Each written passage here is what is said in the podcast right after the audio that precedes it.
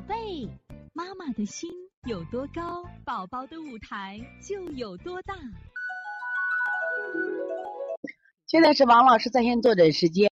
我们现在看八八幺先壮壮妈，我看到壮壮的疱疹了，他烧退已经四天了，一直是灰白泡泡是平的，说过嗓子疼，咽喉处也不太红，完全没有溃疡，感觉跟一般的咽峡炎不一样，不知道怎么回事，好像火没有烧起来，是不是？也不好，呃，这个怎么讲呢？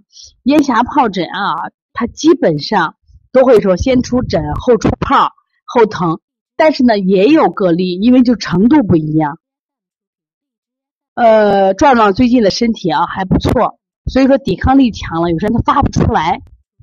但这个病呢，就是不是说嗯他比如一次得病终身免疫不是，有的人会在一年内得三四次的这个什么呀咽峡疱疹。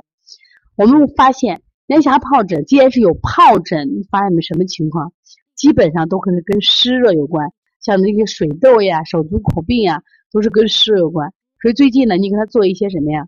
清热利湿的啊，清热利湿的。另外这两天呢，白天出汗，晚上背凉，主要上半夜凉。你看啊，就是肺脾气虚了。你看这妈妈现在很厉害吧？你看我们爸爸要先壮壮妈，你看现在是不是自己能判断了？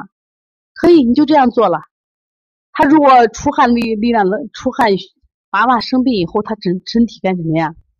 很虚。但是我觉得补水为啥要补上了啊？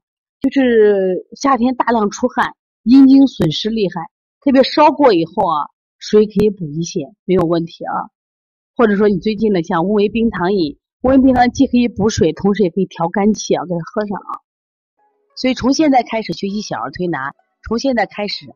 学习正确的育儿理念一点都不晚，也希望我们今天听课的妈妈能把我们所有的知识通过自己的学习，通过自己的分享，让更多的妈妈了解，走进邦尼康小拿，走进邦尼康的课堂，让我们获得正确的育儿理念。